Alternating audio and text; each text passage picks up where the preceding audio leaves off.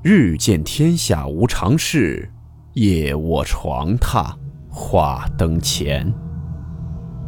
欢迎来到木鱼鬼话。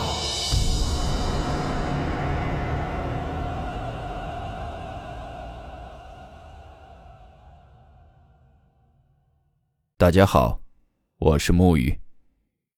今天的故事素材来自风烛残年老局长。故事名称：兔爷。温馨提示：本故事含有未经证实的内容和边缘化知识，部分内容超出普遍认知。如感到太过冲击自己的主观认知，请大家当做故事，理性收听。二零一二年大二暑假，听友小英去男友家。男朋友家呢是做兔子养殖的，因为刚刚起步，一家人都住在这兔场里。她和她男朋友呢平日里就帮着他们家人做点力所能及的活结果有这么一天，男友的爷爷突然离世了，他们要去隔壁市的爷爷家里处理后事，而当地的习俗，没过门的媳妇是不可以去的。男朋友父母就想在市里给小英开个房间。然后再到隔壁厂接个饲养员过来。但是小英一听说，那还麻烦别人。我这两天呢，看着学也学的差不多了，长久了不敢说，三天两天的我一个人照顾得来。你们走你们的，我留这儿就行了。虽然男友的父母嘴上说着不合适，小英感觉得到他们很高兴。但是等他们全都走后，到了晚上，看着这空旷的厂房。他开始心里发毛。晚上十点的时候，最后一圈巡视，他看看没什么问题，就打算休息了。当时呢，他就犯了个中二，他沿着这一排排的笼子，就挨个的晚安、晚安、晚安，跟这些小兔子们打招呼。突然，他就听见了一声：“哎，晚安。”因为他一只耳朵戴着耳机在听歌，就以为是音乐里的声音，他就把这音乐往回倒。就在倒音乐这个过程中，他偶然间抬头发现，所有的兔子都歪着头朝他身后的一个方向看过去。他就也跟着看过去，发现地上放着一个破笼子，但是里头是空的。他就赶紧跑回了卧室，把这门窗都关严实了。熬到夜里十一点，实在困得不行，这就睡着了。睡梦中呢，他就听见他这荞麦皮的枕头有这个沙沙的声音，就像是什么东西在往上摁似的。他这一起身，感觉这头发被什么东西拽了一下。把这灯打开，屋里亮堂之后，发现自己缺了块头发。他说：“如果我自己脱发，那最起码得能在这个屋子里找着我的头发吧。”但是屋子里头没有。此时，屋子的房门竟然是虚掩着的。他听见了一个男人咯咯咯的在乐。他明明记得之前是把门关好的。他连忙跳到地上，把这门又重新插上。第二天天一亮，他就给男朋友打去电话。男朋友就跟他说：“这里的事情处理得很顺利，最快的话，明天白天就能回去了。”他这一想，要不就再将就一晚。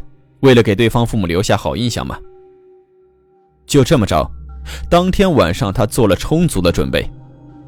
首先呢，小英这姑娘拿这个插饲料的这个叉子，直接把这门从后面给抵上了。那意思是什么呢？你即便从外面能打开，你推不进来就是了。如果是小偷，你推两下推不开，你还不知道跑吗？另外呢，他不住这房间了。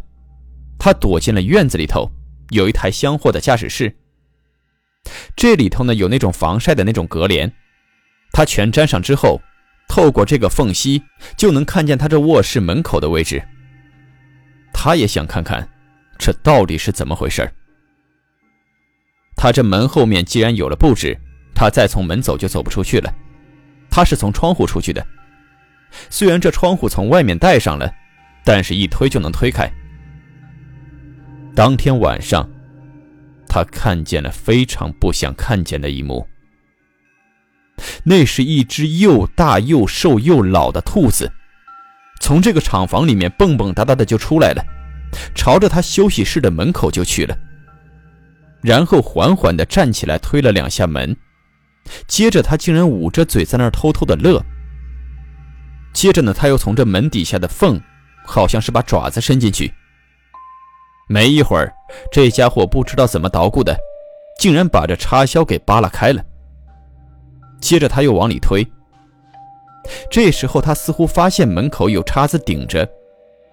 这会儿这只兔子竟然缓缓地走到这窗前，贼头贼脑的左右看了看，猛地就站了起来。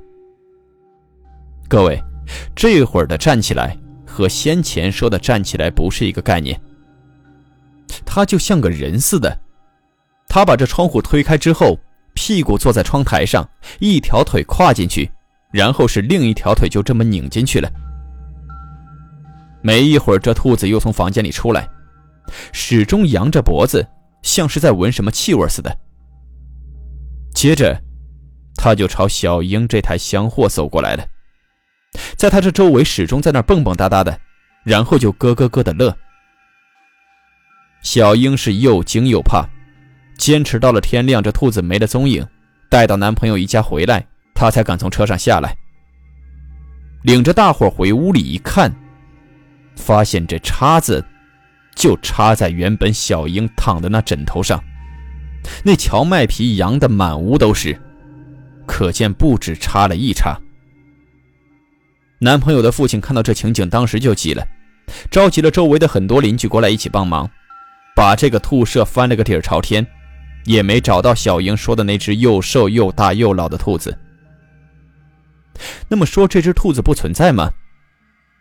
这兔子他们全家人都知道，是有这么一只，是男朋友的父亲的一个朋友家里孩子养的这个宠物。但是后来小孩没耐性，见着长大了老了不可爱了，他就不想养了。知道他开兔场，就送到他这儿来了。但是怎么说呢？他这儿都是肉兔，你这个兔子在他这儿是丝毫没有价值的。他们也就是没从这笼子里给拿出来，反正就放在边上，喂的时候呢，就连带着这老兔子一块喂了，也从没想过把它卖出去什么的。没成想出了这么一档子事儿。一直到现在，小英都无法接受任何和兔子相关的玩意儿，包括毛绒玩具等等。